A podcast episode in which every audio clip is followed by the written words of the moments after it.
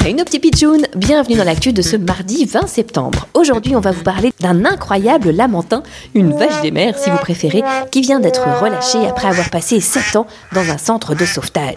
Obrigado, hein, petit pitchoun. Mon nom est Tico. Salut Tico Alors, tu es content d'être relâché Oui, oui, alors, hein.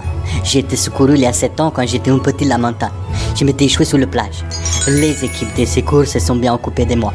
Mais maintenant, j'ai grandi et il est temps que je retrouve ma liberté. Adios, los amigos. Et voilà, Tico a plongé, comme c'est émouvant. On va pouvoir le suivre grâce au GPS qu'il a sur sa queue. En route pour l'aventure.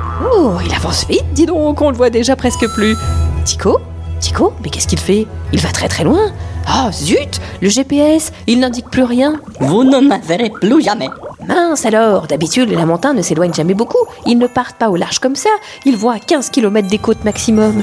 Tico, mais où es-tu Je traverse la Guyane française et aussi le Suriname. Quoi Mais c'est à des milliers de kilomètres tout ça Je traverse aussi Guyana avant d'atteindre Tobago. Mais enfin, reviens tout de suite Tu fais un tour du monde ou quoi Et maintenant, direction le Venezuela. Après une grande poursuite en avion, en bateau et en voiture, les Brésiliens ont fini par remettre la main sur Tico.